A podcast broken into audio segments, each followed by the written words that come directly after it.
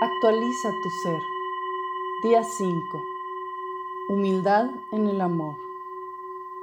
Este día es para hacernos conscientes de nuestra posición cuando damos y amamos, ya que cuando tenemos la posibilidad de dar, cuidar o sentir comprensión, puede surgir el programa ego en su modalidad víctima, victimario, salvador, con el que podemos hacernos sentir, entre comillas, superiores a quienes estamos ayudando.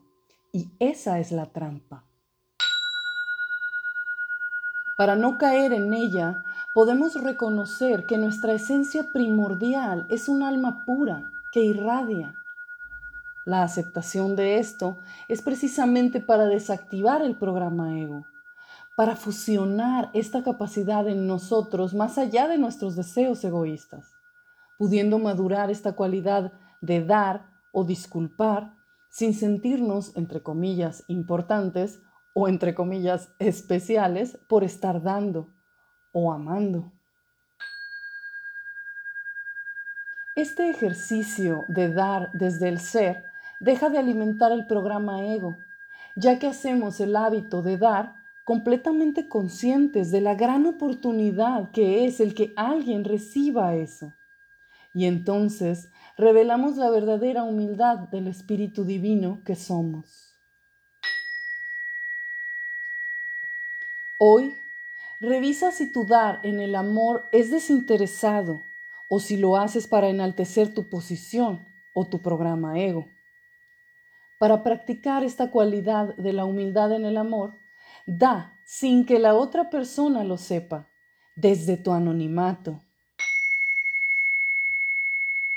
Encuentra la forma de compartir sin recibir ningún halago o cosa a cambio.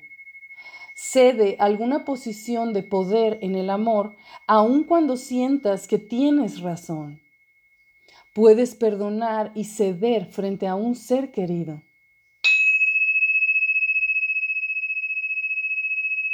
Preguntas para nosotros mismos. Me doy cuenta que a través del amor recibo más de lo que doy y aprecio por ello a aquel que amo. Sabiendo que el amor proviene de la fuente divina, Dios, ¿me entrego al amor con total humildad? ¿Soy capaz de disculpar sin que me pidan disculpas?